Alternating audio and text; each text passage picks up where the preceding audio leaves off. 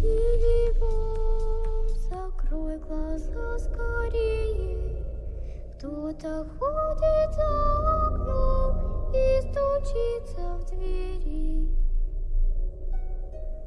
Или деревом кричит ночная птица. Он уже пробрался в дом,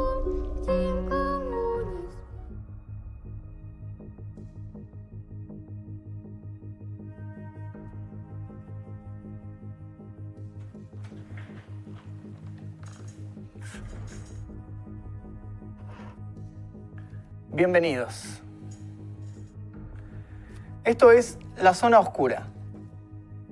Es un programa en el cual vamos a estar hablando sobre casos policiales, sobre casos paranormales, sobre un montón de cosas que nos interesan a varios. Puede ser fantasmas, pueden ser apariciones, pueden ser asesinos. Cada programa va a tener una temática en particular. Y hoy, que es el primer programa, elegimos justamente un caso policial para comenzar. Vamos a estar hablando de un caso que es muy, muy conocido en Argentina.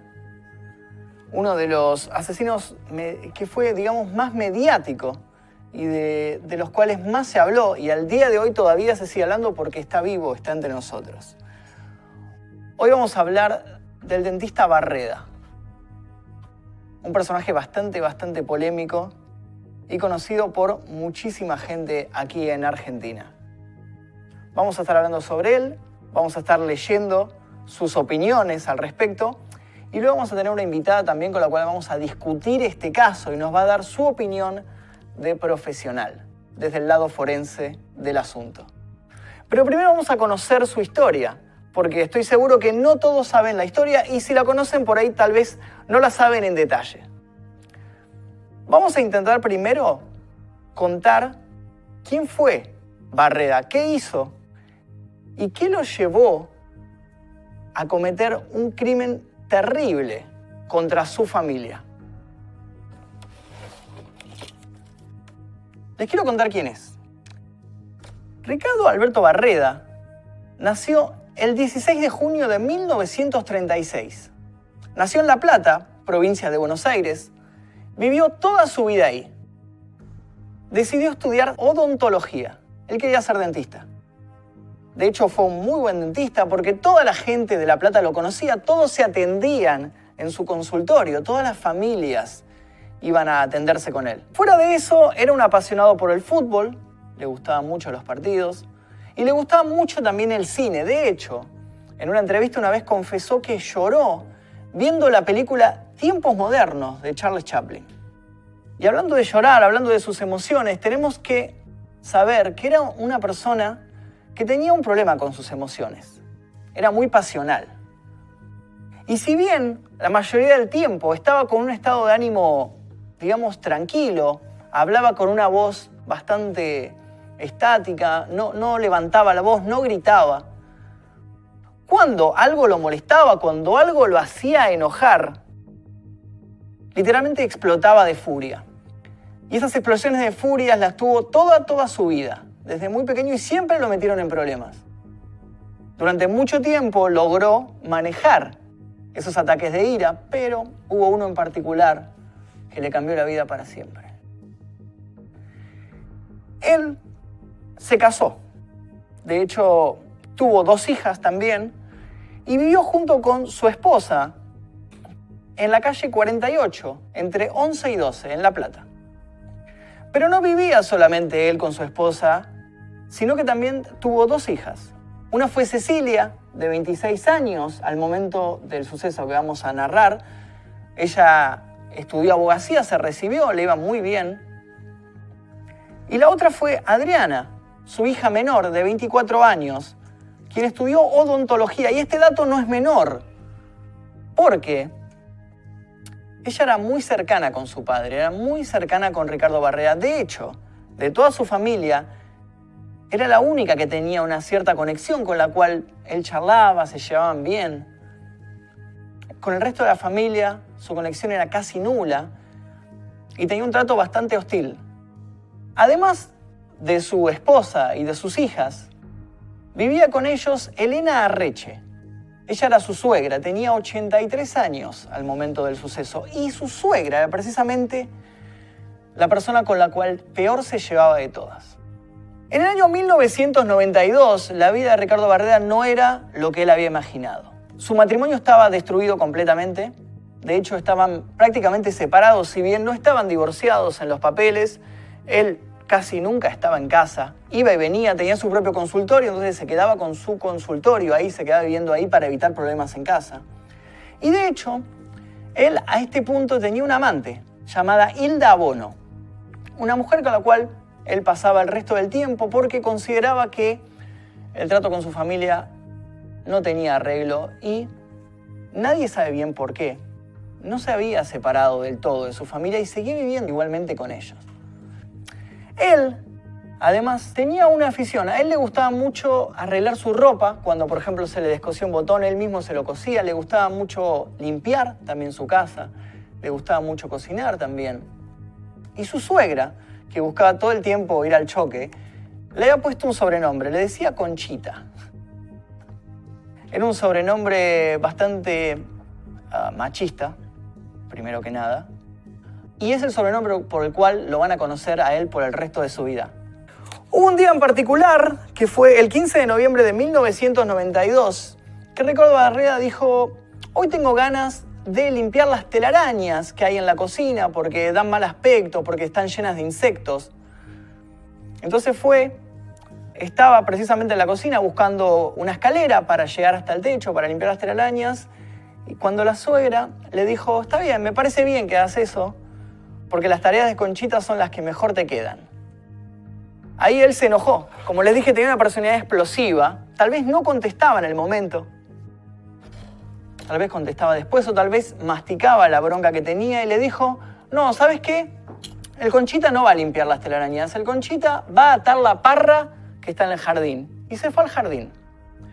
Pero para atar la parra necesitaba algunos elementos, entre ellos un casco. Él se había comprado un casco de los que usan los obreros de la construcción, porque unos amigos de él hace poco habían tenido un accidente, trepándose a una escalera, habían caído y se habían lastimado la cabeza. Entonces él dijo, no me va a pasar lo mismo a mí, y se compró ese casco.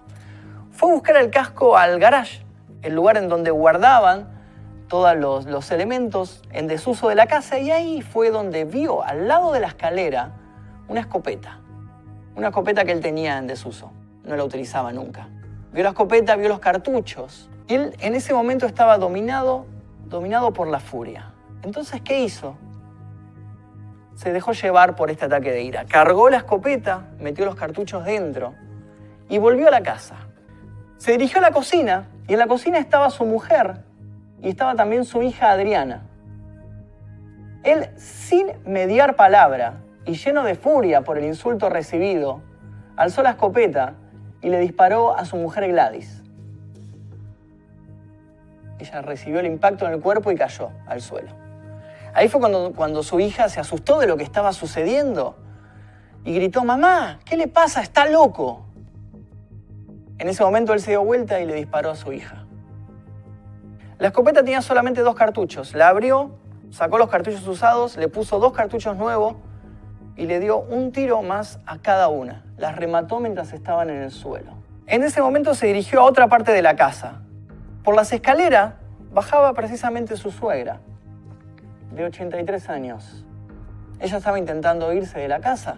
Escuchó los disparos, escuchó los gritos. Fue a pedir auxilio a los vecinos para que la ayudaran, para que alguien explicara lo que estaba pasando. En ese momento le disparó a su suegra. Cayó aparece su hija Cecilia, la hija menor. Recordemos que con la hija menor él tenía cierta conexión. De todas las mujeres de la casa, era la única que él no odiaba. Cecilia vio los cadáveres de su, de su abuela, de su madre, de su hermana. Le dijo, ¿qué hiciste, hijo de puta? Entonces Barreda, tampoco sin mediar palabra, ¡pum!, le disparó ella también. Sacó los dos cartuchos que tenía la remató a su hija y la remató a su suegra. Todavía seguía como en un estado de shock, poseído por la ira.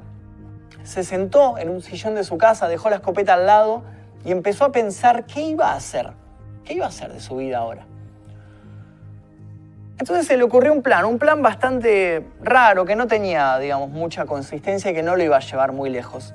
Juntó los cartuchos, se los llevó, agarró la escopeta, se subió a su auto y salió a dar vueltas por la ciudad.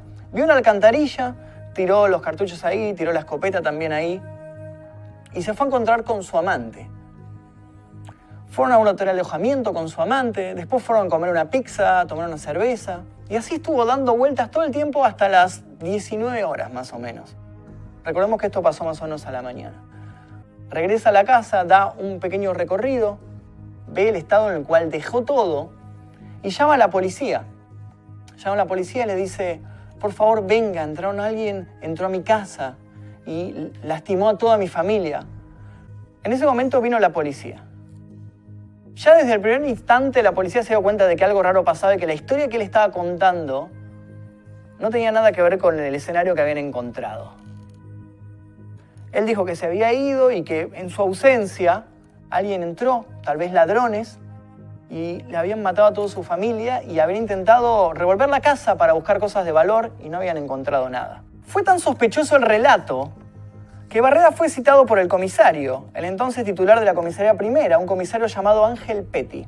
Él lo llevó a su oficina, le ofreció un café y le dijo, doctor, venga que tenemos que hablar usted y yo.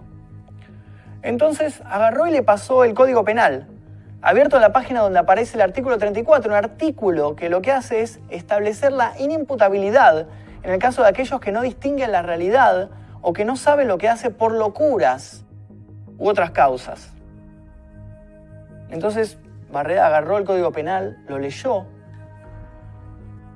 y sintiéndose tal vez amparado por lo que acababa de leer, se dio cuenta de que su estrategia, su plan no había servido para nada, lo habían descubierto enseguida. Entonces lo miró al comisario y le dijo, sí, yo las maté. Fue arrestado y acusado de cuádruple homicidio. En el año 1995 fue llevado a juicio oral. El juicio fue muy, muy famoso, fue televisado este juicio, toda la prensa lo cubrió. Era un caso del cual todos los argentinos en el año 95 estaban hablando, todos. Él declaró los días 7 y 14 de agosto de 1995 y su declaración fue sospechosa, iba cambiando la declaración. Cada vez que contaba la historia cambiaba el orden en el cual él contaba cómo mataba a los miembros de su familia. Primero decía que había matado a su hija mayor, después decía que había matado a su suegra, siempre cambiaba la historia. Nadie supo bien por qué cambiaba a cada rato el relato. Él obviamente estaba intentando que en el juicio se lo declarara inimputable porque quería que pensaran que él no estaba en sus cabales cuando realizó esto, cuando mató a toda su familia. Esa era su coartada. Y además de eso, en el juicio él declaró, mis hijas fueron cambiando. En casa había una especie de matriarcado. La orquestadora de todo esto era la madre de mi mujer, una persona de carácter fuerte, entrometida. Muchas veces propuse, somos una familia enferma y creo conveniente ver a alguien que nos ayude, pero la respuesta era, no, anda vos, vos sos el loco acá. Con un poco de comprensión, con un poco de apoyo de parte de ellas, la tragedia se hubiera evitado, decía él. Lo volvería a hacer porque vivía en un infierno y me tenían loco. Eran ellas o yo. Si no las mataba a ellas, ellas me hubieran matado a mí. Eso fue lo que le declaró en el juicio a Ricardo Barreda, esa fue su coartada. Y la discusión en el juicio se centró en declarar si era inimputable o no, si él estaba consciente al momento de realizar esto o no. Obviamente el juicio terminó y Barrea fue condenado a reclusión perpetua por triple homicidio calificado y por homicidio simple. Esa fue la carátula que se le dio a la causa y eso fue la condena que tuvo. El fallo fue dividido. Se determinó por una mayoría que comprendió la criminalidad de los actos. Barrera pasó varios años en la unidad 9 del Penal de La Plata, donde incluso llegó a rendir algunas materias de la carrera de Derecho. Su estadía en el penal fue rara. Algunos, algunos de los reclusos lo tenían como una especie de héroe. Y otros lo trataban todo el tiempo mal y le decían, hey, Conchita, ¿cómo está tu familia? Estaba totalmente dividido e incluso también la opinión pública estaba dividida. Es un caso muy polémico, muy polémico. Dentro de la cárcel comenzó una relación amorosa. A principios del año 2008 las autoridades le concedieron el beneficio del arresto domiciliario por buena conducta en parte y también por la edad que él tenía. Él ya era mayor de 70 años en ese momento. Entonces salió. Su nueva mujer lo amparó en su casa. Se mudaron acá, donde estamos ahora, el barrio de Belgrano. Vivían ahí. Pero ¿qué pasó? Los vecinos obviamente empezaron a quejarse, no querían convivir con un asesino en el edificio. Entonces tuvieron que buscar un lugar para vivir. El problema fue que Barrera nunca respetó el arresto domiciliario. Él nunca se quedó en el departamento. Salía a cada rato, salía a la farmacia a comprar cosas, salía al supermercado. No quería quedarse encerrado. Y al ser una persona tan mediática, lo veía todo el mundo. Le sacaban fotos y se empezó a correr la bola. Empezaron a, levantar notas en los noticieros de que Barrera estaba caminando sano y salvo por todos lados. Y nadie lo paraba, nadie le decía nada y decían, ¿cómo? No, este tipo no está cumpliendo un arresto domiciliario, tiene que estar preso, no puede estar caminando entre nosotros.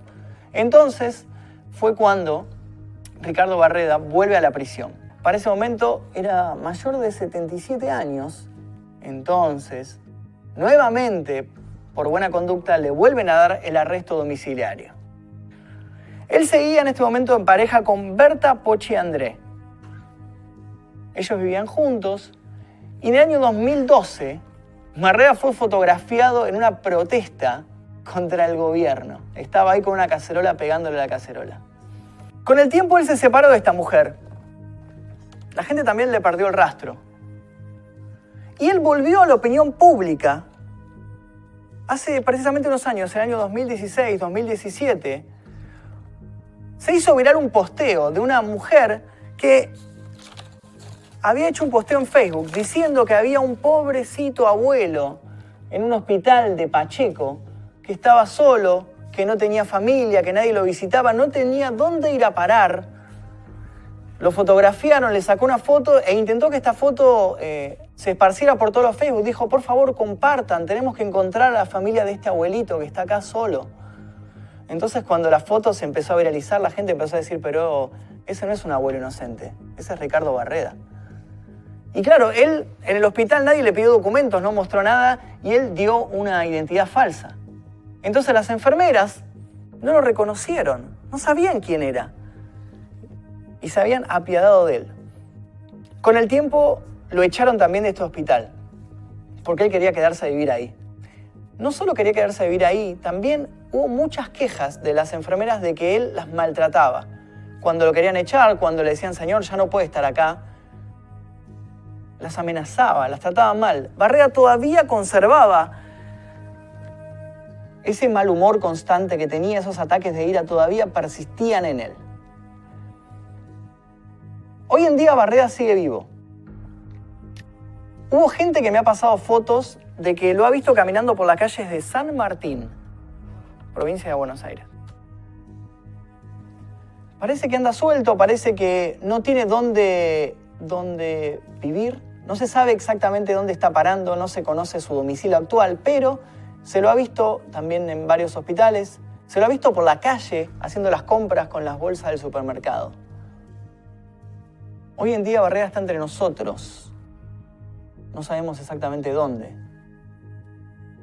Pero tal vez algún día, si caminas por San Martín o tal vez por La Plata, si vas por su casa, su casa hoy en día está abandonada. Nadie puede entrar tal vez te lo cruces. Interesante, ¿no? ¿Qué sucedería si lo cruzáramos? ¿Qué le dirías si lo cruzaras? Quisiera que comenten qué les dirían. Quisiera conocer su opinión sobre este caso. Y si alguno tiene un dato, porque yo recuerdo que una vez, hasta hace relativamente poco, una chica una vez me escribió a mi Instagram una enfermera y me dijo que estaba en un hospital de San Martín, me dijo incluso el lugar donde estaba, la sala donde estaba, y me dijo que incluso tenía visitas libres, por lo cual si quería podía, podía ir a visitarlo con mi cámara y le hacíamos una entrevista. Yo realmente me negué porque no es un personaje con el cual me quiero cruzar. No es un personaje de mi simpatía, pero si alguno lo cruzó quisiera que me cuente y si alguno incluso tiene una foto o algo, puede compartirla con nosotros. Hasta ahí la historia de Ricardo Barreda. Polémico personaje. Quiero leer un poco a ver sus opiniones, quiero ver eh, Yo le pido que me saque una muela, dicen. Yo no sé si le pediría hoy en día que me saque una muela. Debe tener como 80 años hoy en día. No sé exacta la edad que tiene. Eh, pero no sé, si, no sé si sigue recordando cómo es el oficio del dentista. ¿Qué es un rancio de miércoles? Te saca la vida, dice. Claro, sí, es más probable que te saque la vida que te saque una muela. De un escopetazo te hace el comedor completo. Método polémico el de Ricardo Barreda, método polémico. Barreda fue tan cara rota que hace un año fue a reclamar el auto que le habían confiscado. Claro, él tenía un Falcon en su casa, no sabía ese dato. Mirá, eso está bueno. Gracias Mika Bam por compartir ese dato. Mira, fue a reclamar el auto, claro, el auto quedó dentro de su casa. Dicen las malas lenguas que murió y está enterrado como NN. No, no. O por lo menos no, hasta hace, te digo, hace, no sé, seis meses, menos de seis meses, eh, me pasaron una foto de él en un hospital. Ahora vamos a ver algunas fotos que estuvimos encontrando por la web. Yo estuve revisando algunos foros. Eh, tenemos, miren, por ejemplo, sin condena, el caso del dentista. Libertad. Claro, esto fue un programa que se hizo en Canal 9, el programa Sin Condena, Norman Brisky interpretando al odontólogo Barreda. Era un caso, era muy interesante este programa. Acá hacían recreaciones de casos famosos, María Soledad también se tocó en este, en este programa. Eh, no solo eso, o sea, como les digo, fue muy interesante este caso en el sentido de que la opinión pública se hizo eco y mucha gente salió a hablar de esto. Magnus sale esa Urbex en la casa del Pussyman. no, no se puede. En este tipo de casos es complicado hacer una exploración urbana, o sea, tenemos que pedir permiso sí o sí, no podemos hacerla al estilo como hacíamos nosotros porque uh, podés meterte en problemas legales graves problemas legales. Hay lugares donde podés entrar y revisarlo. Miren, acá tenemos el consultorio de él, el consultorio. Miren cómo está hoy en día abandonado, completamente abandonado, abandonado desde 1992. Con el ventilador, se puede ver el ventilador de esa época, todos los elementos de la época, fíjense, lleno de tierra. Otra foto de la casa, la biblioteca. Fíjense, esto debe ser seguramente parte del consultorio también. Seguramente es la recepción. Miren el televisor, miren el televisor antiguo. Son muy buenas estas, fotografías. Exactamente, lamentablemente no sé quién fue el fotógrafo que las consiguió, pero este tipo de cosas se consiguen con un permiso, obviamente, legal, eh, que te permiten ir a la casa y fotografiar. Fíjense cómo quedó la, la casa. Esto debe ser parte de la cocina. Veo, parece un mueble de cocina. Se ve ahí una pava, se ve cómo se está viendo abajo. Obviamente la casa se está viendo abajo. Hubo un momento en el que se quiso hacer en este tipo, en esta construcción, esta casa, el, digamos, el gobierno de La Plata se la quiso expropiar y crear una comisaría eh, contra, digamos, para la mujer, para denunciar los delitos de violencia de género. Precisamente eh, por lo que sucedió en este caso, eh, les parecía que era como simbólico construir algo así en este lugar, derrumbar todo lo que sucedió, construir algo nuevo que sirviera para prevenir este tipo de casos. Pero parece que no prosperó y quedó abandonada la casa. Tenemos diferentes vistas desde el patio. Sinceramente, no, no, yo no recuerdo el caso de haberlo vivido yo, porque yo era chico cuando sucedió. Recuerdo más adelante, más de grande, de cuando empezaron a hablar de esto, porque el caso, lo que tiene este caso es que cada tanto va surgiendo en la opinión pública. La gente lo vuelve a reflotar. Se hizo incluso una canción, Ataque 77 hizo una canción sobre el caso. Las fotos son de Mauro Zeta, de Telefe, de Telefe que se metió en el lugar Mauro Zeta, gran periodista de este caso de policiales, tuvo acceso a la casa y logró conseguir estas fotos muy, muy interesantes. Le mandamos un saludo a Mauro Zeta. Eh, yo lo vi, Magnus, soy de La Plata, dicen. Ah, ¿Por qué no haces una exploración en consultorio? Ya lo expliqué, porque preferiría que no.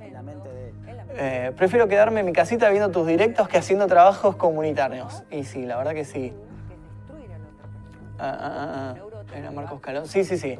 Es complicado, este tipo de, lugares eh, es interesante de recorrer. Me encantaría realmente recorrerlo, más que nada, para, para poder atestiguar, para poder ver cómo está hoy en día. Más allá de las fotos, creo que sería interesante recorrerlo. Pero esto hay que hacerlo sí o sí con permiso. No lo hagan, no se metan por su cuenta. La canción que hizo Ataque 77 no es sobre Favaloro, sí, la canción de Favaloro, es una, hay una canción sobre Favaloro, pero la de también hizo una sobre, sobre Barreda.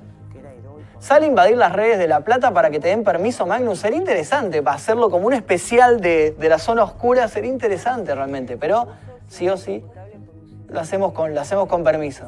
Ataque tiene más de un tema, y sí, realmente Ataque tiene más de un tema. La canción Ataque se llama Barredas Way. Ahí va, gracias por el dato. Barreras Way es el tema de Ataque 77. Eh, un dato que nosotros no dijimos cuando estábamos contando es que la escopeta, irónicamente, la escopeta con la cual cometió los crímenes, fue un regalo de la suegra para el cumpleaños de él. Por eso no hay que regalar este tipo de cosas. No regalen armas de fuego, chicos. No, preferiría que no. Es irónico este tipo de cosas, ¿no? Y claro, él no, no la había utilizado tanto la escopeta porque no era una persona de ir de cacería y demás y la había dejado abandonada ahí en el, en el garage de la casa. Y fíjense, fíjense para lo que sirvió. Y ahora llegó el momento de dar lugar a nuestra invitada. Vamos a estar hablando con una licenciada en psicología, además es periodista científica y es perito de la justicia.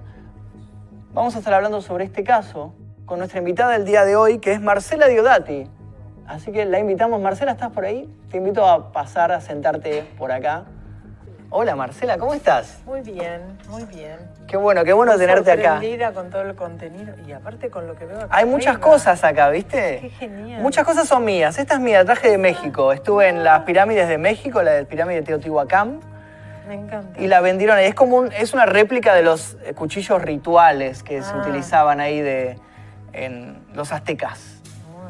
Ahí, este, este también es como un, mirá, mirá, vamos a ver si lo podemos mostrar acá. Mira, te muestro, tiene, tiene hojitas. Pero este también es. Esto también es réplica, claro. Me lo hicieron Ah. unos amigos que tienen, que hacen utilería para obras de teatro. Ah, mirá, Sí. ¿Es mexicano? Sí, es como un Necronomicon. La idea era replicar el Necronomicon de la película Evil Dead. ¿Viste la película Sí, Evil Dead? La de Bruce sí. Campbell. Bueno, eh, la idea era replicar eso. Sí, todos los Ahí que está. hacemos estas cosas somos fanáticos. Todo esto lo Para no conocemos. sufrir, porque si no sufrimos demasiado. No, por supuesto. Tratamos de tomarlo claro. un poco de ironía. Claro, por supuesto. Eso es, eso es importante, ¿no? Porque mucha gente, me ha pasado de a veces de cruzarme con gente que lo toma del lado muy como supersticioso, te diría, ¿no? A veces eh, le tienen mucho miedo a este tipo de cosas, a fantasmas, a cosas de este tipo. Dice, ay, no, yo no quiero hablar de Pero muertos. está todo mezclado. Claro. porque cuando vos te pones a trabajar desde el lado más Sí. científico, yo- a mí Mm. me tocó un par de casos, pero sobre todo uno, Sí, ser perito, eh, y te digo que vienen de otros países sí. a contarte que se apareció la víctima, que Oh. les dijo cómo murió. Mira, a veces Claro. es sorprendente. ¿Viste? ¿Te acuerdas de Alison Dubois? Sí. Eh, que hay una serie hecha sobre ella. Ajá. A veces la mayoría que se te acercan y te empiezan a llamar, yo sé lo que le pasó, yo sé qué pasó, estuvo conmigo, se me apareció. Todo eso, la mayoría son cuestiones falsas. Falsas, obvio. Gente que está mal. Mal, claro.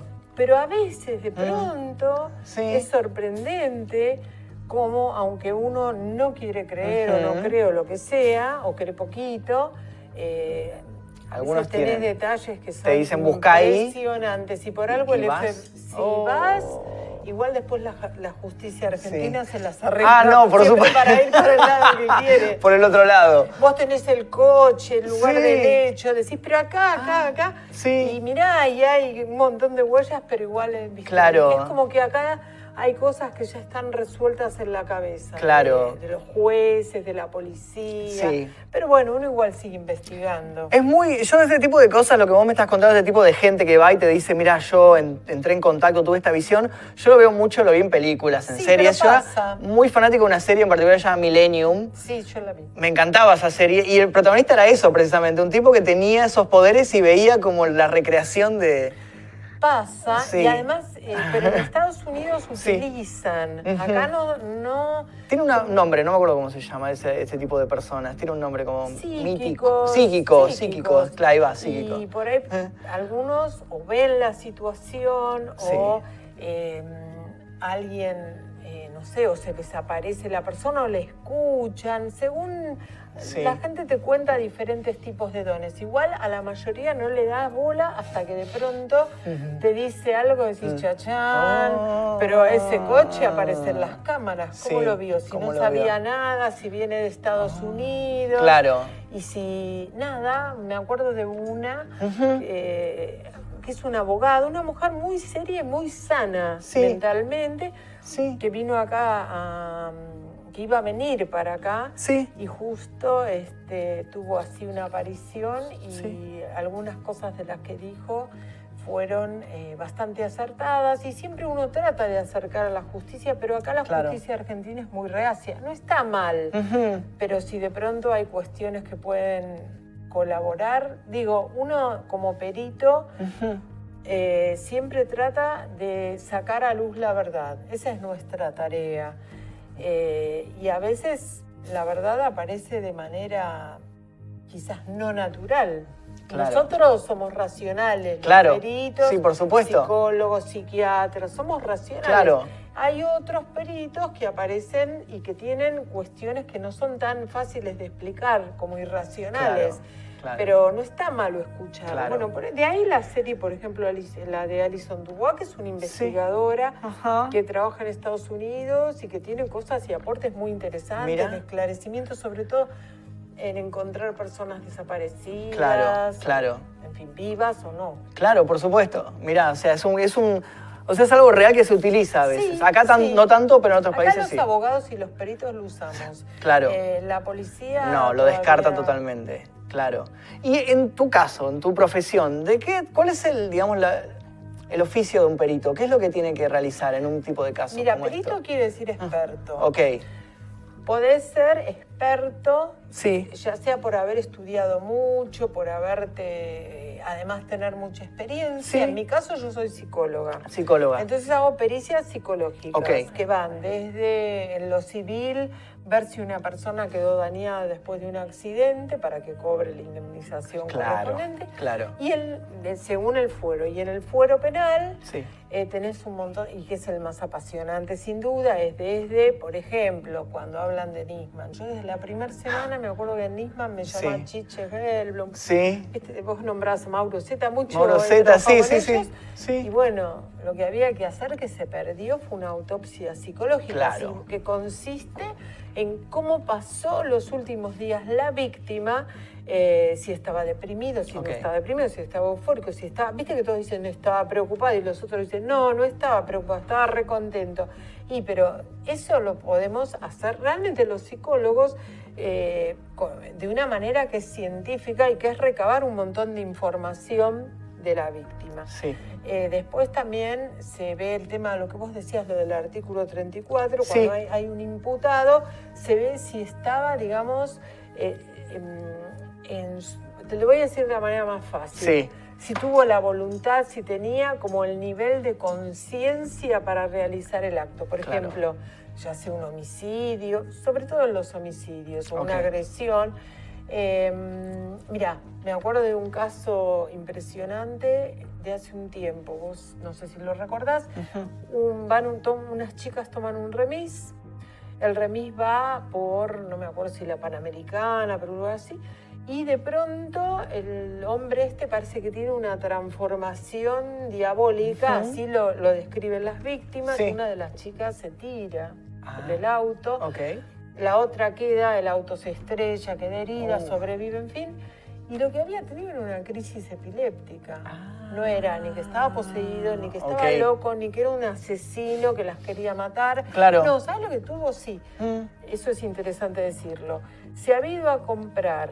Sí. eh, el, eh, vos sabés que en la epilepsia tenés que tomar la medicación. Esa medicación la fue a comprar por un tema económico, compró un Mm. genérico en una farmacia de esas que solo venden genéricos claro, malísimo y no le hizo efecto No le hizo y le dio efecto. una crisis Uf, epiléptica. claro, en medio, o sea, manejando. Manejando, entonces Pum. ahí no había ninguna voluntad Claro. de dañar, No. ni conciencia, ni nada. Ese hombre es inimputable, Inimputable. totalmente. Te doy el caso más claro. Claro, sí, sí, totalmente. Pierde todo el control de su cuerpo y de su, digamos, su mente también. Sí, o sea, bueno, no- claro, ahí no hubo Nada. En el caso Barreda, vos como que decís, Mm.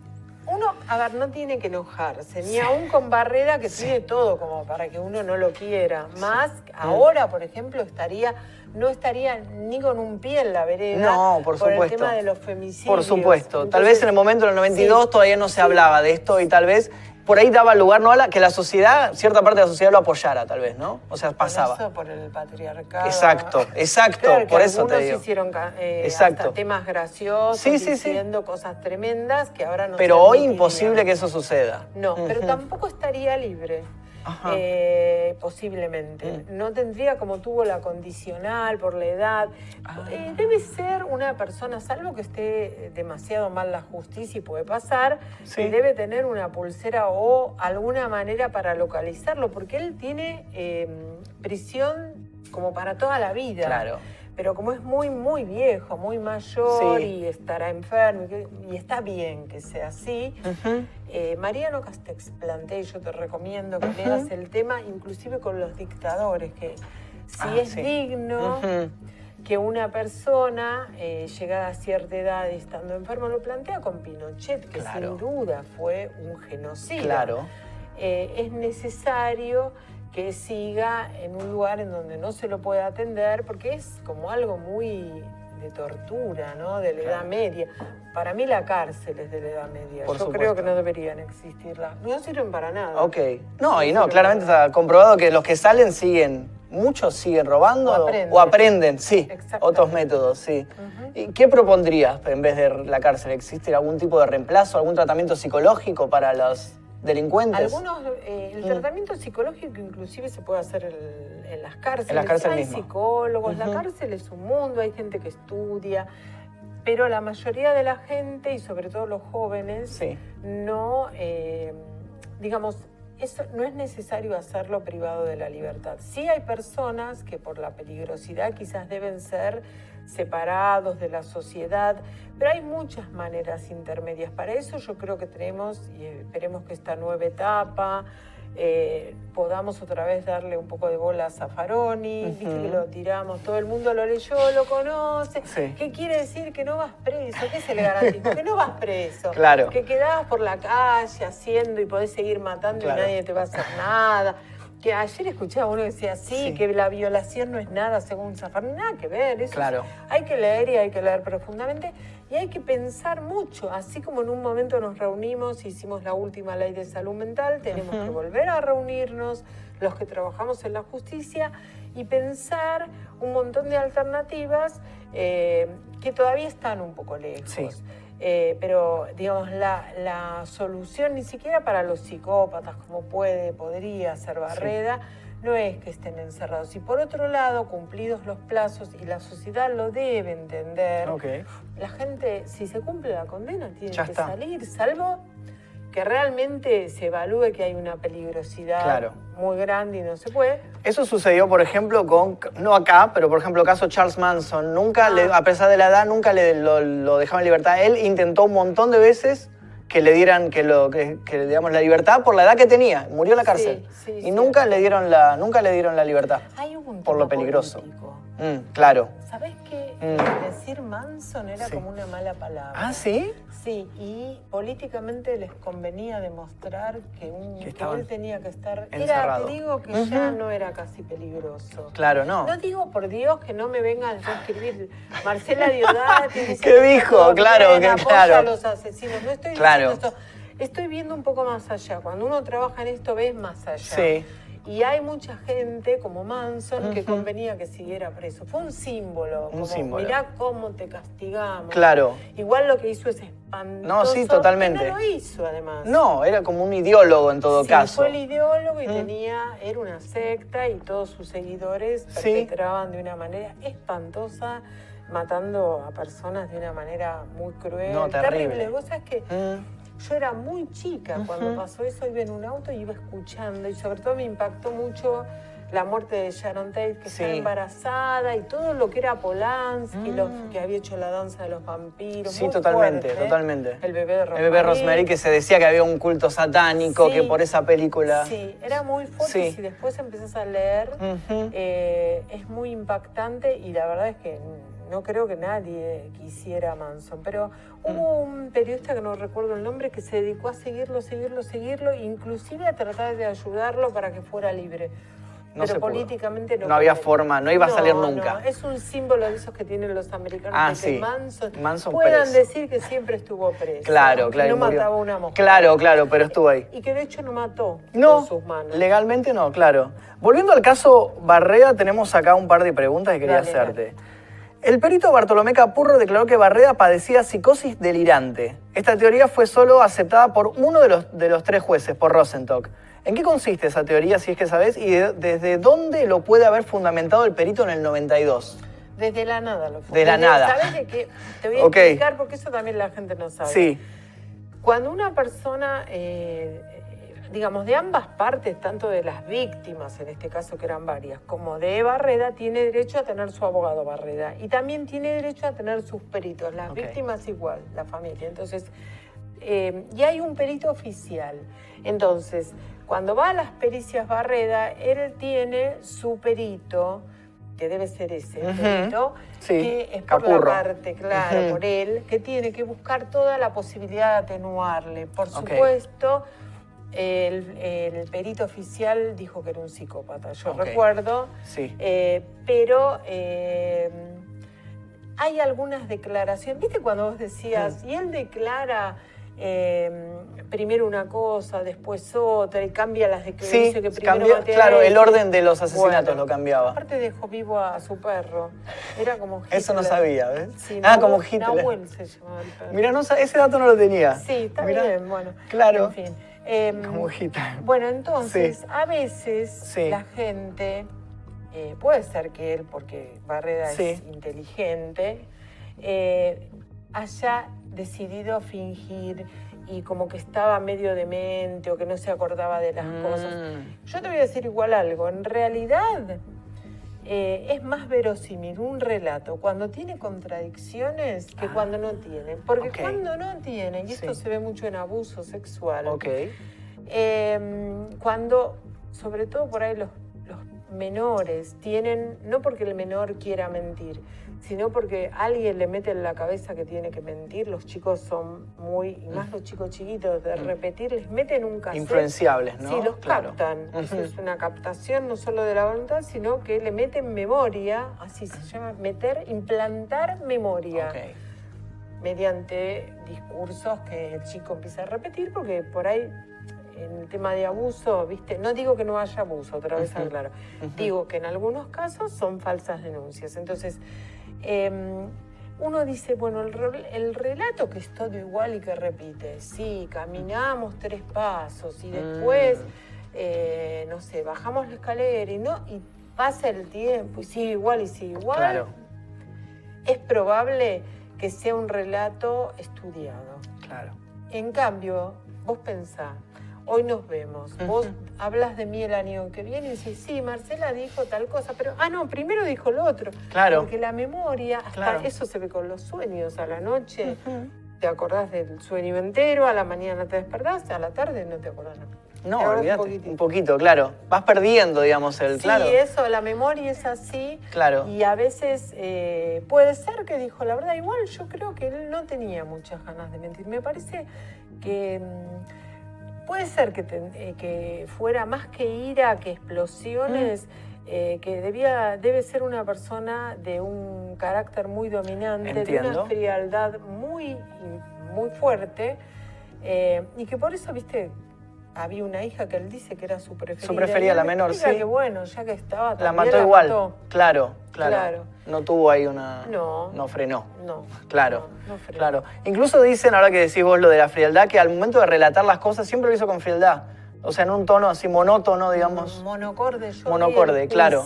No lo conocí porque Ah, no, no descarto, a mí me gustaría conocerlo, pero Claro. vi reportajes y vi el juicio eh, en donde vos sabés que me llamó mucho la atención la, la declaración de la terapeuta, del que parecía o que le tenía miedo o que le tenía afecto. Ok. Porque no se jugaba, ¿eh? Ah. Que igual la terapeuta tiene, está protegida por, eh, tiene secreto, es diferente al perito. Eh, Claro. Si él es así como Es así. que estamos vos Pum. y yo, Claro. serio, serio, serio. Parece que es mu- era muy inteligente en el tema de intercambiar. Ah, ah, eh, porque le arreglaba los dientes a... Eso fue famoso. Y eso se hace. El claro. intercambio de, favores, Sí, el- con lo cual alguien seguramente más joven le habrá ofrecido protección. claro, entiendo. Mira. En vez de pelear, claro, él por ahí le arreglaba los dientes arreglaba y el otro lo y lo manejaba así. Mira, mira, ese dato no lo sabía tampoco. Tengo Sí. otra pregunta más. Dice, Barrera declara en el juicio, la idea de matarlas la tenía en la cabeza, una idea de muerte. Esta declaración no se contradice directamente con su manifestación de estar muy arrepentido y sentir angustia y un dolor profundo. O sea, a momento declara que tenía la idea de matarla y después dice, me arrepiento de haberlo hecho. Tiene como las dos ideas en la cabeza. Yo lo que escuché Mm. más de él es que lo volvería a hacer. Lo volvería a hacer.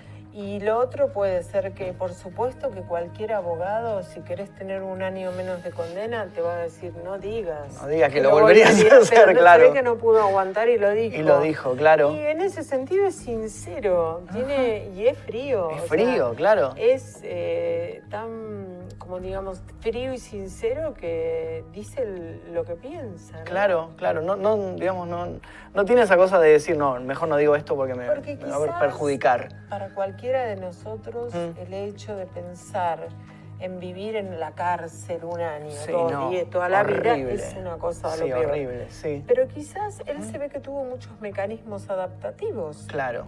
porque no, que sepamos, no recibió ningún tipo de tortura. No. Y además No. consiguió novia. Claro. Gracias a eso, además tengo cono- eh, conocidos que conocieron a, A la mujer. que Sí. gracias a que existía ella salió, porque Salió. si no tenía dónde ir, no Claro, salía. no salía, y claro, Ella y se hizo responsable. Le dio el de él. departamento, claro. Era una mujer que era docente, Mm. que todos relatan que era una mujer como muy buena, muy de Ajá. hacer favores, muy así. Bueno, él se ve que captó esta esto persona, claro. y gracias a que existió ella pudo salir. ¿Decís que tenía algún tipo de manipulación él? Posiblemente. Posiblemente, claro. Mirá, Posiblemente las tenemos otro paralelo. Bueno, eso también lo vimos en el caso de eh, Ted Bundy, también tuvo un caso muy similar, de que en la cárcel él tuvo una novia que lo iba a visitar y que él- con la novia, él incluso en la cárcel tuvo relaciones y después tuvieron una hija que fue concebida en la cárcel.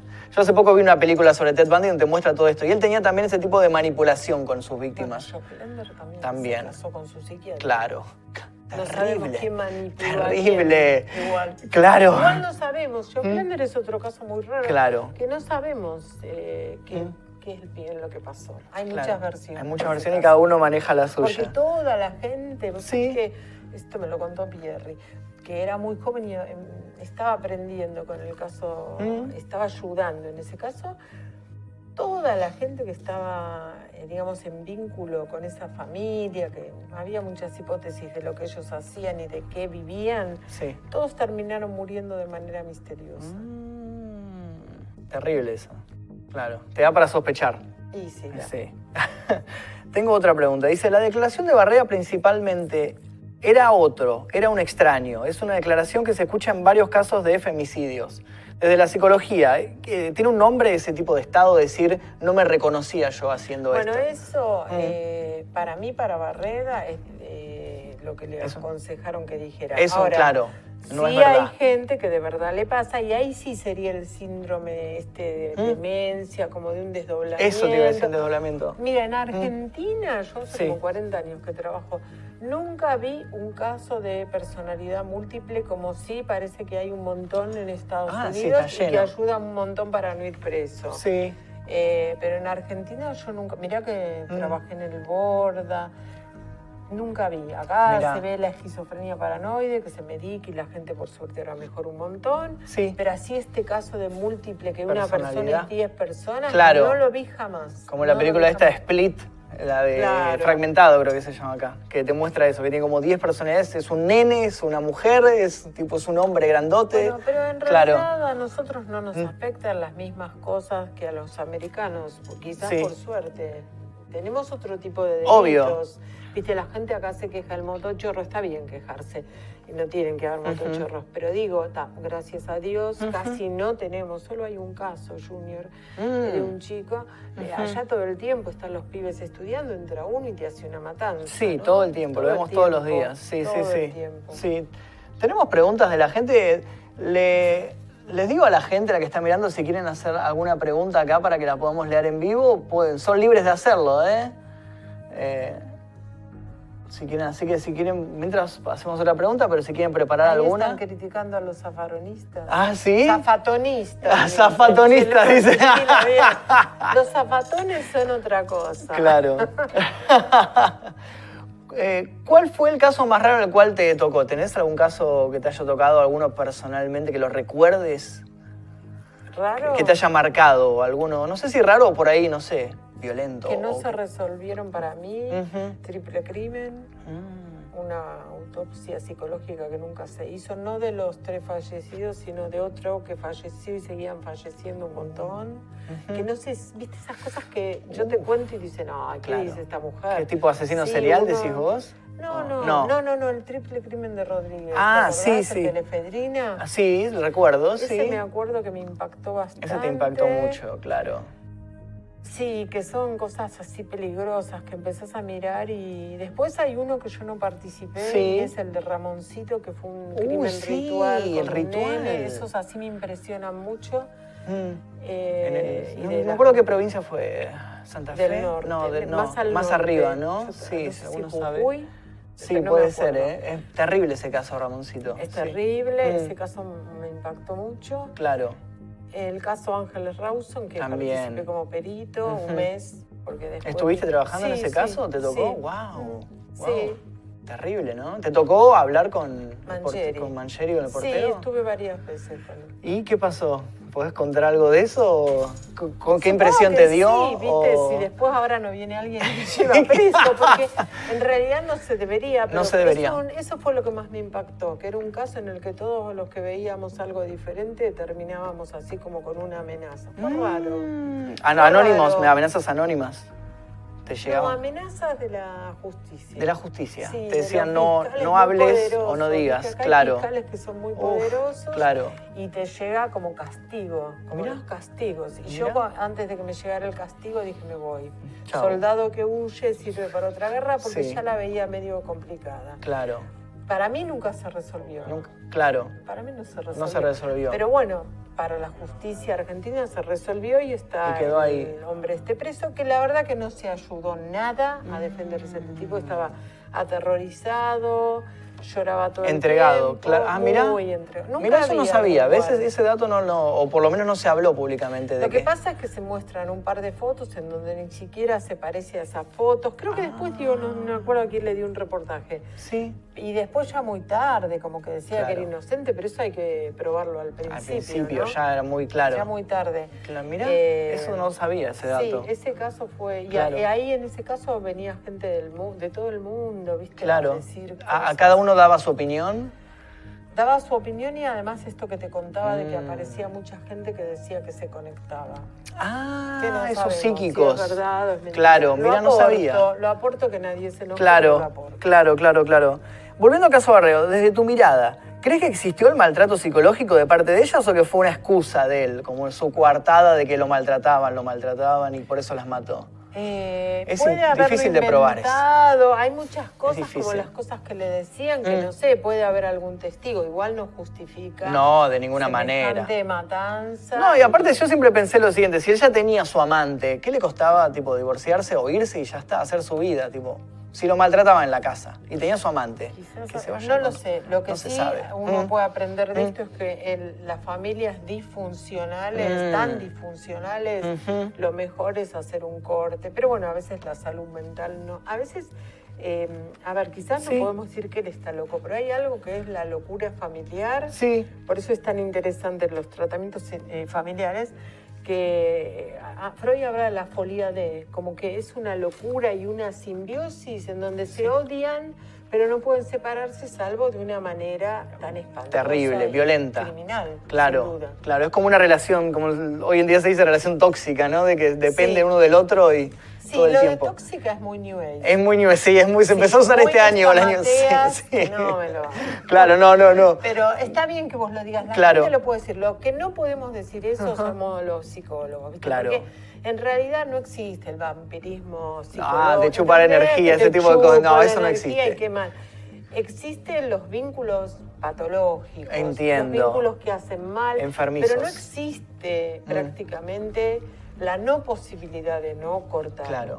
¿Entendés? claro. Él, esto que dice de Sí. la terapia, qué lástima que no lo hizo. Claro, él mismo en el juicio dice, yo les, les sugerí ir a terapia y todos tratarnos. Y le dijeron, no, no, el loco sos vos, tipo, anda solo y por eso no fue. Puede ser que todas esas cosas Mm. eh, son, no, nunca, o sea, con lo que hizo no iba a salir nunca en libertad, pero, viste, son como probar si tengo un atenuante. Claro, era como menos, intentar. Un anito menos. Claro, tal cual, tal cual. La- tengo una pregunta más. Dice, se habla del culto a San Barreda, donde se promulga esto desde un humor misógino. ¿Desde dónde crees que la sociedad se empatiza con un asesino? Hay muchos casos. Con un asesino así, Mm. eh, desde, eh, sin duda, lo que es la cultura patriarcal, porque Claro.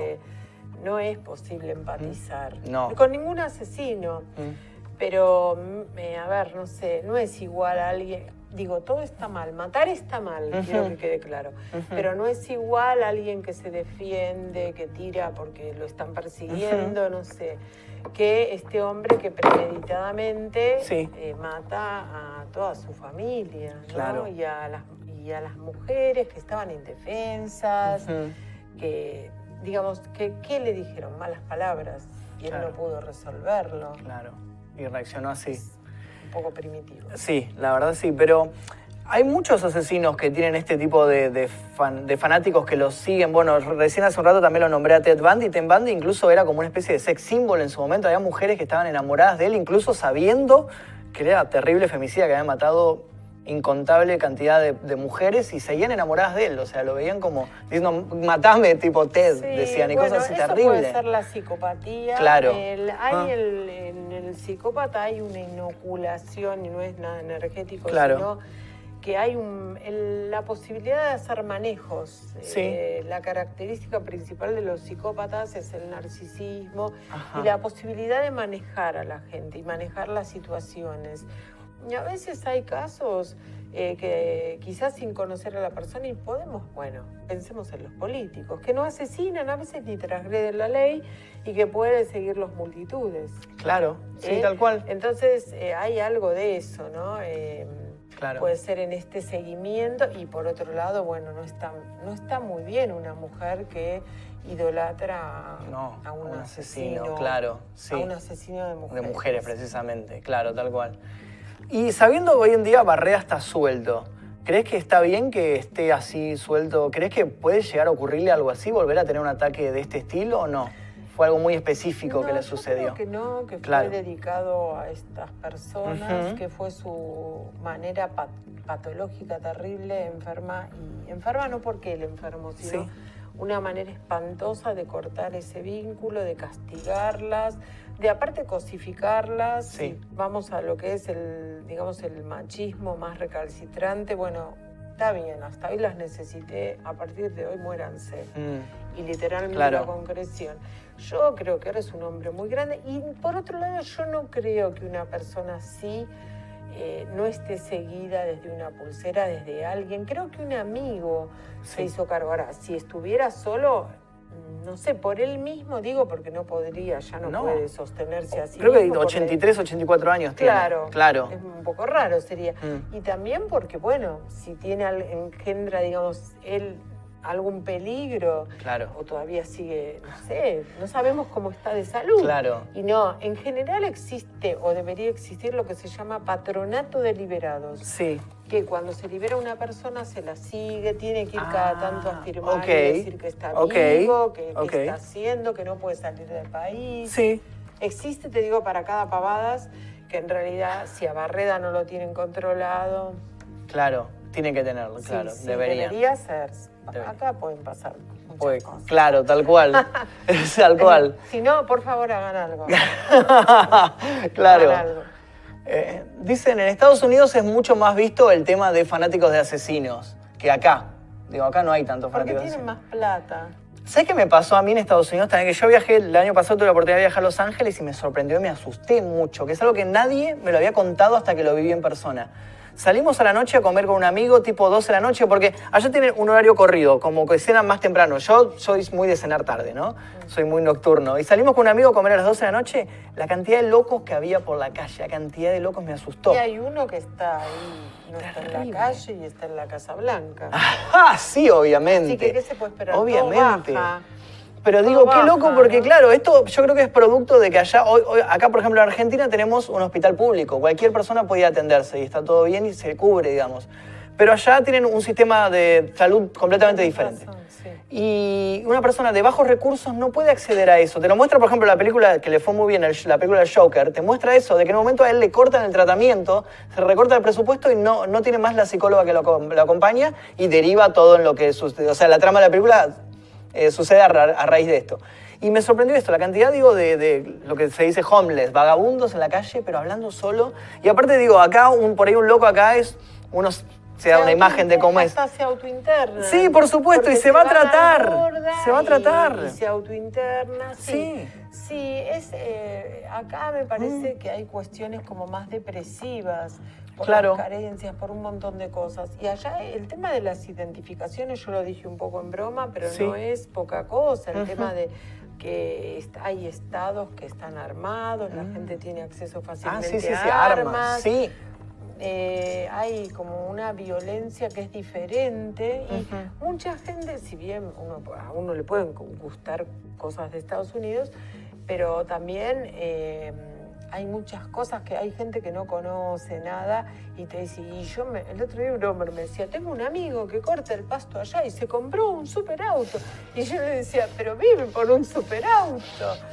Y viste, no, muchas cosas de aislamiento, de eh, Mm. falta del cafecito que nosotros nos tomamos. Sí, es de cierto, esto, de charlar entre- sí. charlamos. Sí. Bueno, y está probado, además Estados Unidos tiene como grandes distancias, ¿no? Hay lugares en donde vos, uno lo ve en las películas, si uno no agarra un auto, las de crímenes que siempre está la casa ya aislada. Sí, Em, claro. y está probado que los lugares, por ejemplo, en nuestro país, Sí. este tipo de, de- por ejemplo, yo hablaba de Junior, no Sí. ocurrió en el norte. No. En el norte ocurre, la gente es más, eh, como más apegada, más Sí. eh, religiosa inclusive. También. Y en el sur, en donde la gente por el frío está más, Más aislada, recluida, ¿no? más recluida en la casa, eh, hay más depresiones y más homicidios locos, digamos. Más homicidios locos, más suicidios. Mira. Bueno, en todas las zonas frías hay más suicidios. Mira, bueno, también en países eh, nórdicos pues, Exacto. sucede lo mismo, ¿no? Hay un- una tasa de suicidio y... Bueno,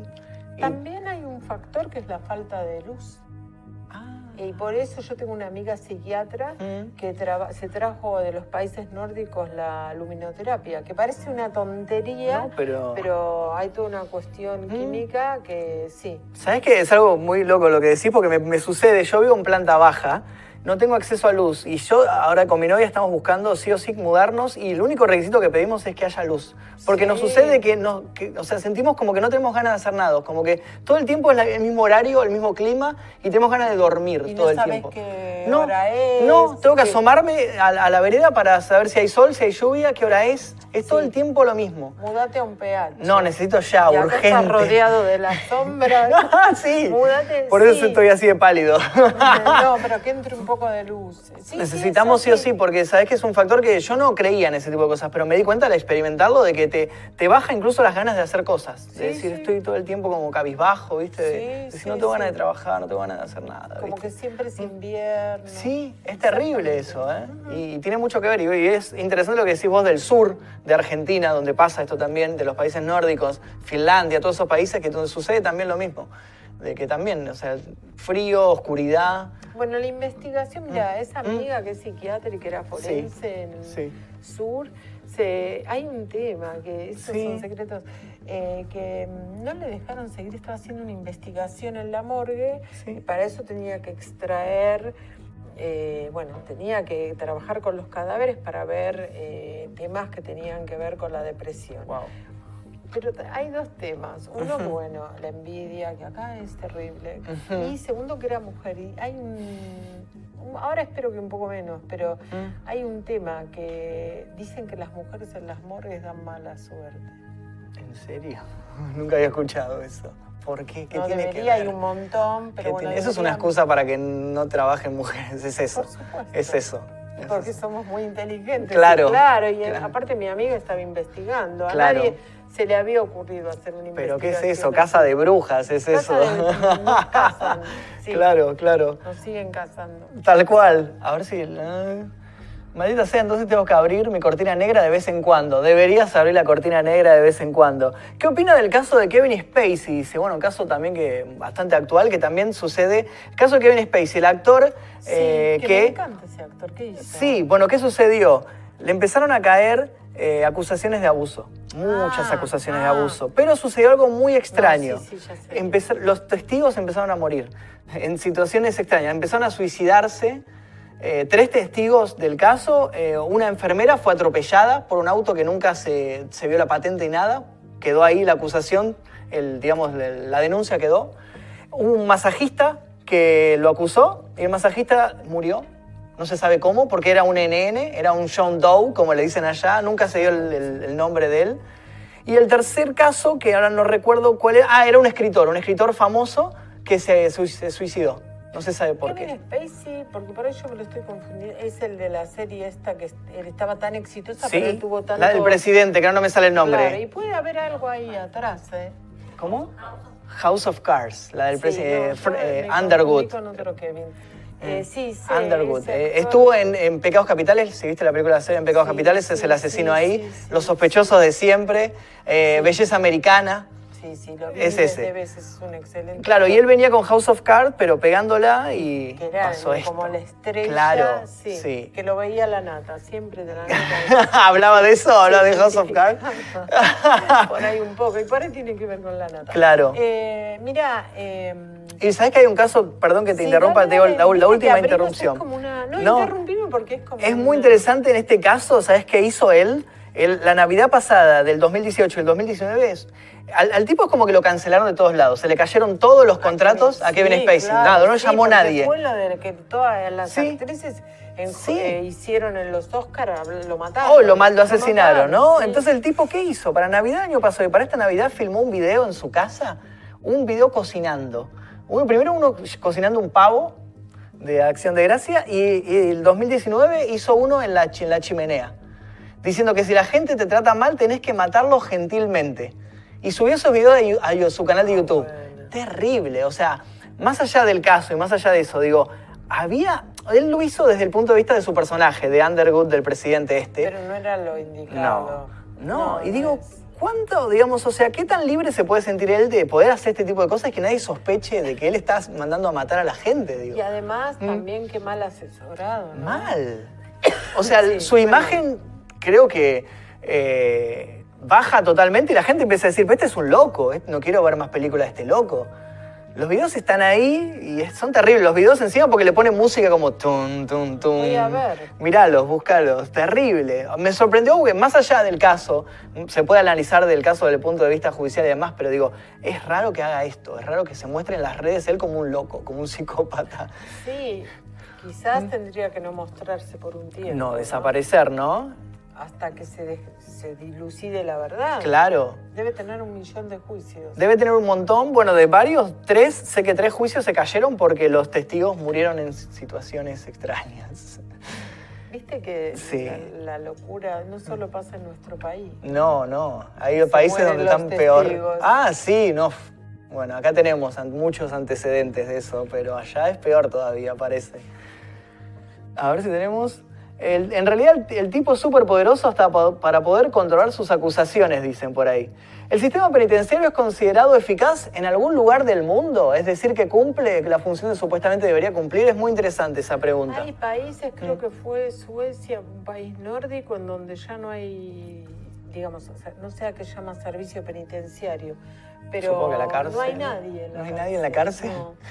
Mira, Hay tareas comunitarias, hay Claro. otro tipo de situaciones y no hay delitos Claro. prácticamente, porque Ah, tampoco es que ah, si alguien mata a alguien. claro. Para esto, eh, bueno, hay que empezar eh, educando, formando. eh, no puede ser que la gente no termine el colegio, pero por otro lado no es el tema solo de, de saber cómo se escriben mamá y papá, sino que eh, el tema de la formación, de que las personas piensen, bueno, un estado presente, que suena muy político, pero es así, que se haga cargo de las necesidades eh, de la gente desde que, desde que somos chiquitos, ¿no? desde siempre, en los lugares públicos. La verdad es que mm, hace unos años eh, nosotros en el Borda eh, inauguramos varias cámaras Gesell, un compañero, hay un, un lugar y unos talleres que eran maravillosos, hicimos talleres con perros, eh, había un museo que a vos te encantaría, que lo Sí. cuidaba una psicóloga. Mirá. En los últimos años, eh, bueno, los, los talleres, ¿te acordás que hubo un hecho bastante feo que entraron ahí, entró cuando Vidal estaba Mm, sí, me acuerdo de y eso, los sí. tiraron, Sí, me una acuerdo de eso. muy agresiva. Y el hospital decayó, pero el hospital Borda, que todos te dicen es un loquero, no Sí. sé qué. Yo recuerdo de personas de Sudamérica que venían y decían, pero esto es un ejemplo, acá no existe un hospital así. Ah, ah, ah. El- te, recomiendo ir a hablar con Daniel Camarero del con, eh, que es el Frente de Artistas y el Centro Cultural. Frente Sí. de Artistas no es Daniel Camarero. El Centro Cultural, vos no vas a poder creer si te vas por abajo, lo que hay y los escenarios y han ido a actuar a- a, eh, cantantes y músicos súper importantes. Sí. Es como una paracultura Ok. que fue bastante como golpeada en los Sí. últimos años, pero bueno, yo supongo que se mantiene y va a resucitar. Sí. Y decís que eso ayudaba mucho a la gente Muchísimo, en su rehabilitación. Muchísimo, todo lo que sea eh, revivir redes, redes y no tener prejuicios. Inclusive hay muchísima gente que trabaja en las cárceles por nada, eh, por cero pesos, que va con los Voluntario. perros, que va con los perros, digo perros porque los animales ayudan tanto Mirá. con el efecto mascota. Y mm, uno, yo te voy a decir algo, cuando estás con alguien que aún, aunque vos sepas que hizo algo muy malo, como Sí. matar, eh, sentís que es persona igual. O sea, sentís que es una persona. No, no sentís distancia cuando vas y le decís, pero usted hizo esto y usted... Claro. La gente se, re- se puede relacionar, no Claro. es tan, ¿cómo es esa, las de Ortega? Que Ortega es re genio, ¿eh? pero digo, ¿cómo se llama? Que se matan y se violan todo el tiempo, todo el tiempo, no, no es tan No es tan así. no. Claro, claro, No, claro. No, Claro. no, no, yo nunca viví una agresión en cárcel. Mirá, y tuviste mucho, mucho contacto, tenés contacto conta- constante, digamos, ¿no? Con Porque hay- asesinos y cuando con- la gente está eh, presa, privada de su libertad, hay que ir a verlo a la cárcel. Mirá, Mm. wow, qué loco eso. Y yo nunca, nunca entré a una cárcel. Yo me imagino, Anda. o sea, es tipo, es al estilo de Ciencias de los Inocentes cuando entra la, la gente y va a ver a Hannibal, no es así. No, lo que pasa es que Hannibal les da mucho miedo. Claro. Me encantaría Mm. igual algún día. Hasta ahora no había nadie como Hannibal. no viste a nadie como Hannibal. Tampoco tan inteligente, Claro. pero bueno, Mm. es, te digo, eh, sería para un. La parte 2, parte 3 no. ¿eh? No, esa no. La 1. La uno, La ¿no? 1. Claro. Ese Hannibal. Ese, el de Anthony Hopkins El el Silencio de los Inocentes. Sí, Sí. el sueño de cualquier psicólogo, Mirá. psiquiatra. Mirá. Sí, sí, de hecho, eh, ¿cómo era el personaje? Dice, Era Jodie Foster. Jodie Foster, eh, Clarice Starling, ahí Qué va. lindo personaje, qué lindos personajes. Gran los personaje, dos, sí. Que dan ganas que se casen, Sí. pero no se casan. Claro. Pero él es muy inteligente, podría ser un psicópata, ¿no? Claro. Ese- Sí, bueno, y el personaje de ella también eh, tocaba mucho lo que vos contaste del tema de que ella, hay una escena en particular cuando arranca la película, está sola en el, en el ascensor con un montón de tipos grandotes, como tipo intimidándola, y que tratan mucho el hecho de que era la nueva, la chica nueva, y que eran todos tipos, su jefe y todo, y todos como que la maltrataban y la, la mandaban como... En la justicia, en todo. Abajo de todo. Esto sí. Se ve mucho. Ahora yo soy grande, pero yo me acuerdo en mi primer juicio oral que eh, debate, acá en, Cap- en Capital era, Sí. que, mm, que yo tenía, era muy joven, 30 años debía tener, y me acuerdo de una psicóloga que tenía la... es- por eso las mujeres mismas nos maltratamos, que era inmensa y una genia, ¿eh? Sí. Una genia que me dijo, Es la, hacía así con los dedos. Es la primera vez, ¿no? Que- y yo tenía todo lo que había estudiado y tenía las películas. Sí. Que la verdad que hice todo lo que no se debe hacer, pero logramos eh, bajarle la pena al imputado, que era un Mirá. chico que había matado a alguien en una pelea callejera por defenderse, verdad, un pibe bueno, sin antecedentes, Claro. qué sé yo. Y mm, bueno, nada, logré mi objetivo. Y después Mirá. sí me pasó, te digo, algo muy Sí. peligroso es meterse a defender maestros. ¿Maestros? Los docentes, hay un montón de imputaciones muy jodidas Sí. a los maestros en la zona oeste. Mirá, no sabía eso. Eh, y de tantas denuncias, viste, de abuso sexual, después se cobran cosas, muy raro. Ah. Mirá. Hay que investigar todo. Sí. Yo no digo que no pase, pero Sí. que pase todo el tiempo, todo el tiempo, todo el tiempo. Claro. Ahí sí, eh, a veces cuando defendés, o estás de la parte de la defensa de un imputado, Sí. en provincias sí recibí golpes, escupidas, Mm. eh, gritos, Mirá. y las, víct- eh, la- bueno, las víctimas, eh, los imputados eh, no se respetan, no se les respeta. Yo tengo un imputado que le rompieron un brazo por la calle, te tienen que Wow. camuflar. Aparte Claro. cuando están en pleno proceso que todavía no se... Ni, por ahí ni están Sí. procesados, ¿me entendés? Sí. Es una imputación y se está viendo, a ver. Claro. Y ahí lo agarran por la calle, lo fajan, le pegan, le rompen. Mirá. Sí. Mirá, mirá, Sí. no Y sabía a los eso. peritos nos pasa lo mismo. También, mirá. En capital no, Claro. en provincia mucho. Se recibe Sí, mucha amenaza. Mucho, más que en la cárcel. ¿Más que en la cárcel? Sí, ¿Más vos vas a la la cárcel? cárcel, no te, a mí no te Mm. ataca nadie. No, te respetan, claro. Sí, sí. Mirá, no sabía eso. eh. Mirá, no, había- no- nunca lo había pensado. Eh, a ver si estamos leyendo a ver comentarios de la gente. un caso en Morón, mirá, leo. ¿En Morón? Sí, sí, sí, léelo, sí, sí. No, porque puede ser lo de Sí. Morón, sí, en Morón. Morón puede te ser, sí. a palos en Morón. Es No increíble. la gente de adentro. Claro. ¿eh? Como que no hay un control, nos ponen a todos en un mismo piso, entonces están Uf. los del imputado, Claro. los del no en la víctima. Y cualquiera. Y la liga, el perito. Y sí, que está en el medio. trabajar, está en el medio. trabajar. Está cumpliendo una labor y Sí. dice, es increíble cuando ves video de gente después de una sentencia, dice. ¿Qué? Él- que es increíble, o sea, las reacciones de la gente, ah, ¿no? sí, sí, sí. Dice, en un colegio de chicos especiales de Padua abusaron de un chico con discapacidad. ¿Cómo reaccionan los...? Ah, Natacha Haidt. Dicen, mencionan el caso de Natacha Haidt. ¿Alguna opinión sobre ese caso en particular? Es raro. Terrible ese caso también. Mm. Es raro. Mm. Que- pero no sabemos la rareza por dónde viene. Ella parece que sabía muchas cosas. Claro. Pero bueno.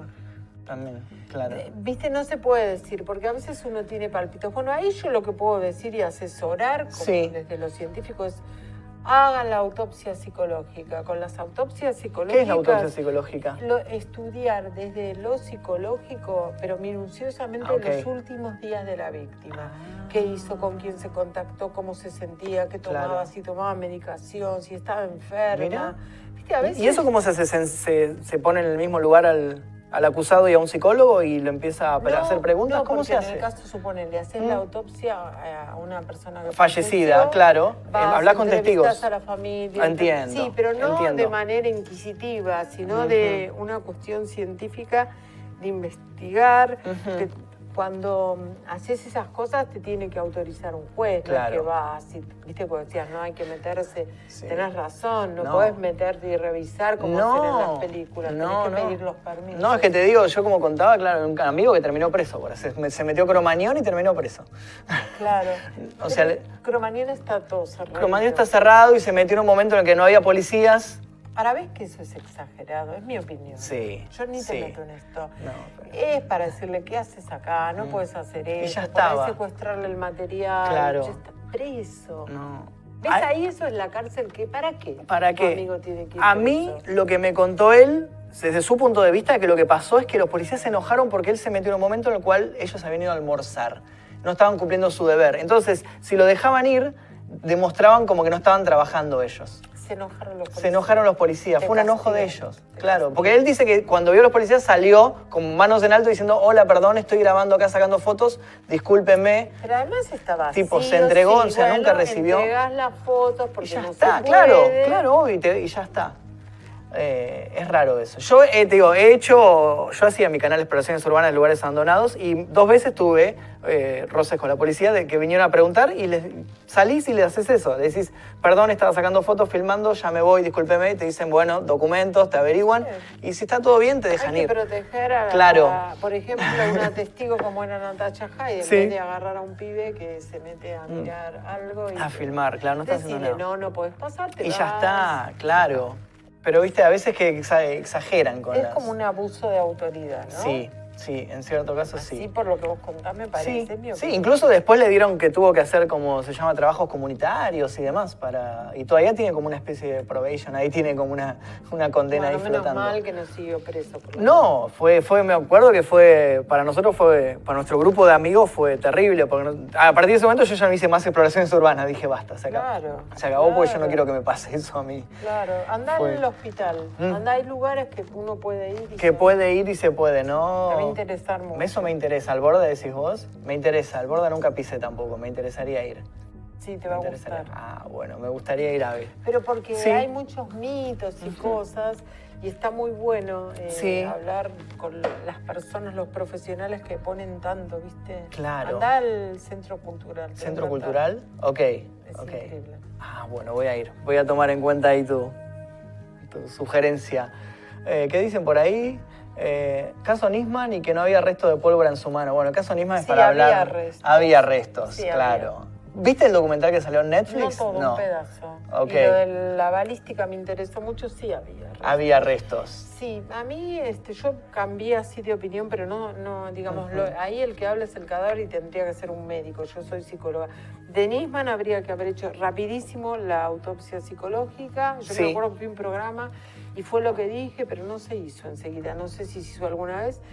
Y eh, no, y después hubieron cosas, no sé, Arroyo Salgado, yo recuerdo algo que me impactó mucho, eh, donde decía ella mm, que había sido el disparo y cómo se dibujaba, el como que hay, Mm. ahí sí que hay mucha divergencia, y no, después el disparo no era donde ella había dicho. Claro, claro. Y el perito balístico me pareció muy claro, eh, los de la defensa del lago Marcino, me parecieron muy claros y muy contundentes. Claro.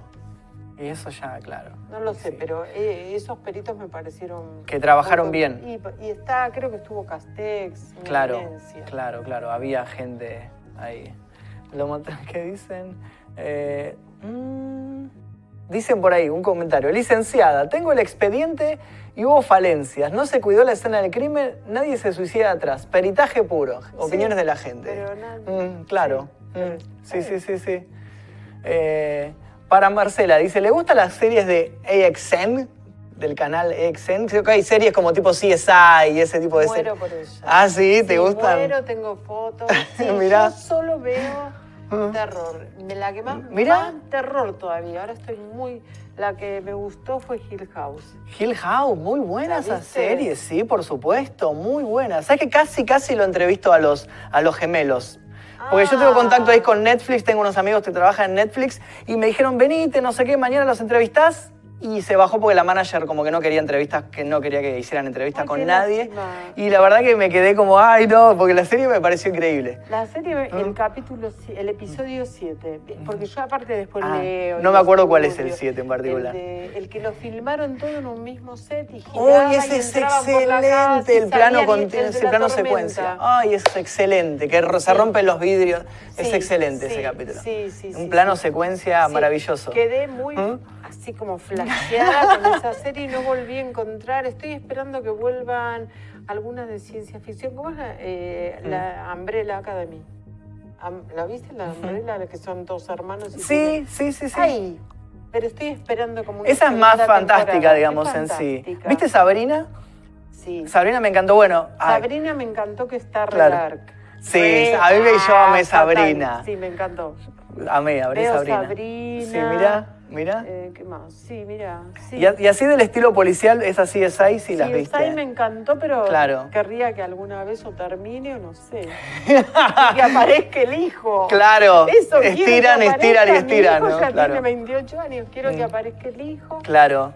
Ellos dos me encantan. Claro. Me encanta como ella, sobre Mm. todo, eh, está muy bien como compone el personaje. Me parece Claro. que así tenemos que ser los que, como Clarice. Sí, que como Clarice, claro. como- Ese es como el, el- Sí, así tienen que, así claro, el modelo a seguir, ser. digamos. El modelo a seguir. Claro, claro, mira no vos. enamorarnos de Mulder ni de nadie. Eso te iba a preguntar justamente, porque sé que también, o sea, estás viendo muchas series que por ahí van por el lado más real, pero hay series que, del FBI que tocaban este tema extraterrestres, cosas paranormales, eso también te, te interesa, digamos.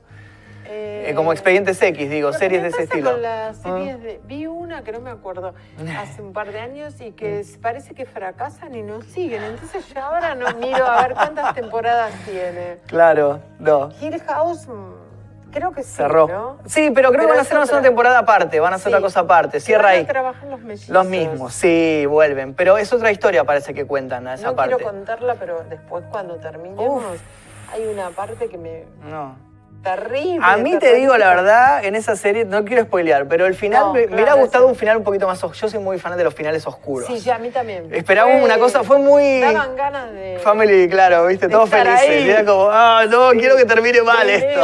en la mesa, estamos, somos Claro. fantasmas felices, sí. Claro. Sí, sí, sí, Eh, un poquito, un poquito. un poquito no más. tan cerrado, además. No, No, claro, claro. Bueno, y hubo series también como esta, bueno, como dijimos, Expedientes X, esas que también series que terminaron en su momento, después la extendieron un poquito más. Yo soy muy fan de, de, de Expedientes X, de Mulder. Scully. Me saqué una foto con Scully en la, en la Ah, Comic Con bien. Eh, hace ¿Va a dos seguir? años. ¿Va a seguir? No, no, no se sabe. Igual tuvo... Scully le agarró como un ataque bien feminista, dice que cobraba Sí. menos que Mulder. Sí, con- sí. Y estaba con el pañuelo verde y todo. Ella fue como, vino como a. En realidad vino como a hablar sobre eso, sobre esta movida, más, Sí. que, más que de la serie y demás. O sea, en la entrevista esquivaba todas las preguntas sobre la serie, las esquivaba, las tiraba para otro lado. Sí, como que no quería. Eh, y yo, bueno, saqué foto, hubo que pagar, obvio, porque no era gratis, pero bueno, la tengo la Pero qué fotito ahí. bien. No, ¿Y estuvo estaba bien. rubia o pelirroja? Estaba rubia. Viste que ella en realidad es rubia y para la serie Sí. se ponía a veces. Sí, está bien. Claro, claro. Scully es pelirroja. Es pelirroja. Pero bueno, este tipo de series, creo que fue, a mí personalmente fue las primeras series que me acercaron a todo este mundo de, de- de casos policiales, de este tipo de, de Era cosas. porque era como una jornada, yo hacía los sábados, jornada de Sí. Buffy, la casa de vampiros. Ángel. gran serie. Eh, sí, también, sí, de también. culto, y después eh, Millennium. también Millennium, estaba, sí. de Fran Black creo que se llamaba Pero bueno, el ah, personaje. te voy a decir algo. Sí, Cuando uno, y a vos te viene Mm. pasando, se mete a investigar en la realidad de mm, Argentina, de los congresos, es muy interesante Sí. ir a congresos de criminología o criminalística. ajá. eh, te encontrás con, bueno, yo, es muy, el caso de Ramoncito es tremendo, Sí, pero esos casos en donde participan sectas y todo eso, porque Sí. no, no es muy bonito para hablarlo, Sí. muy feos, pero, eh, o el caso María Soledad, También, muy feo, también. cuando te metes a investigar esos casos y a leer, no estás muy lejos de Expedientes X, Ah, ¿no? Me parece que no, de verdad. Claro. no sé si es que hay algo más allá, pero Mm. acá hay cosas bastante fuertes que Sí. pasan. Manejos de poder, como en expedientes X Sí. lo muestran, después Sí, sí. resuelven con un extraterrestre. Claro, pero, se toca eso. Yo estuve este año también en Salta y uh, caminé por un lugar donde hubo un crimen de unas francesas, de las Ah, turistas francesas, y fui al monte donde se hizo el crimen, que había como una especie de, ah, como una estatua, digamos, como así como... Hay una virgen Mm. ahí y han pasado otras cosas en ese Sí, en ese lugar. Y bueno, yo me mandé solo ahí. eh, y fue, te digo, la verdad, de un momento dije, "Va, vamos a volver porque esto me estaba. Era de día igual, pero me daba como algo estar caminando solo por ese monte y me Bueno, alejé y me alejé. Una amiga mía Mm. que va y hoy está yendo a Salta, Sí. que va todo el tiempo, le pasó, que hizo ese sendero sola, es tremenda. Sí. ¿Y es qué pasó? asistente social. Cuando llega, vos sabés que estaba la Virgen sin cabeza. Que ¿Sabés cómo no. no le alcanzaban las piernas para volver, para bajar, para huir. Sí. Claro, claro. Qué terrible Sí, eso. Sí, alguien había hecho una cosa. Guau. Y bueno, hay muchas cuestiones de, de ocultismo, Misticismo, ¿no? Uh, también, también tiene mucho que ver. Vamos a leer los últimos comentarios y ya vamos cerrando. Dale. Eh, ¿Qué opinan sobre el caso Carlos Menem Jr.? No recuerdo mucho. Sé que tuvo como un. se cayó en un helicóptero o algo así. Fue en los años 90, vos Sí. eras un chico muy chico. Sí, eh, bueno, finalmente creo que quedó claro que era un homicidio. Todavía no se esclareció igual. Claro. Eh, hablan de que había una tercera persona en el helicóptero, otra persona, una mujer. Hay, Viste, cuando algo no se esclarece se tejen muchas fantasías. Claro, sí, es Pero cierto. Mm. Eh, Menem padre lo negaba, Zulema siempre lo sostuvo. Sí. Igual hubieron cosas que no se pudieron. Ella decía que habían cambiado el, el cadáver, qué sé yo. Claro, No, No. cuando se hizo la exhumación no fue así. claro. No, era, era, Era, así. era así, tal cual, tal cual. Eh, caso, caso Amia, bueno, hay un montón de casos para hablar. Caso 11, dice, hay muchísimos casos para hablar. Hoy ya nos quedamos sin tiempo para charlar estos casos, pero bueno, se podrá hablar en otra oportunidad. Tenemos que ir cerrando ya, así que te agradezco Un muchísimo, placer, Marcela. La verdad que me encantó la charla y también. puedo seguir y seguir porque ahí tenemos miles de casos por, por llevar adelante, así que nada, te, te agradezco muchísimo la participación en el programa y espero que nos crucemos pronto. Sí, a vos, a ustedes, súper amables, gracias. Muchísimas gracias a vos, buenísimo. Gracias. Bueno, vamos a estar eh, cerrando este programa el día de hoy. Les cuento que el siguiente va a ser el jueves a las 22 horas hasta las 12 y el jueves no vamos a tratar un caso policial, sino que vamos a estar hablando sobre casos de catalepsia, de entierro prematuro. Hay un montón de casos muy, muy conocidos. Vamos a tener de invitado, creo, al escritor Guillermo Barrantes, que es un escritor que se dedica mucho a, a hablar y a escribir sobre leyendas de Argentina, leyendas urbanas y demás, y nos va a contar los casos más interesantes de entierro prematuro, de fantasmas y demás. Así que ya saben, vayan agendándose este jueves a las 22 horas hasta las 0 horas. Tenemos el siguiente programa de La Zona Oscura. Muchísimas gracias a ustedes por habernos acompañado a este programa. Espero verlos en el próximo. Mi nombre es Magnus Mefisto y esto fue La Zona Oscura.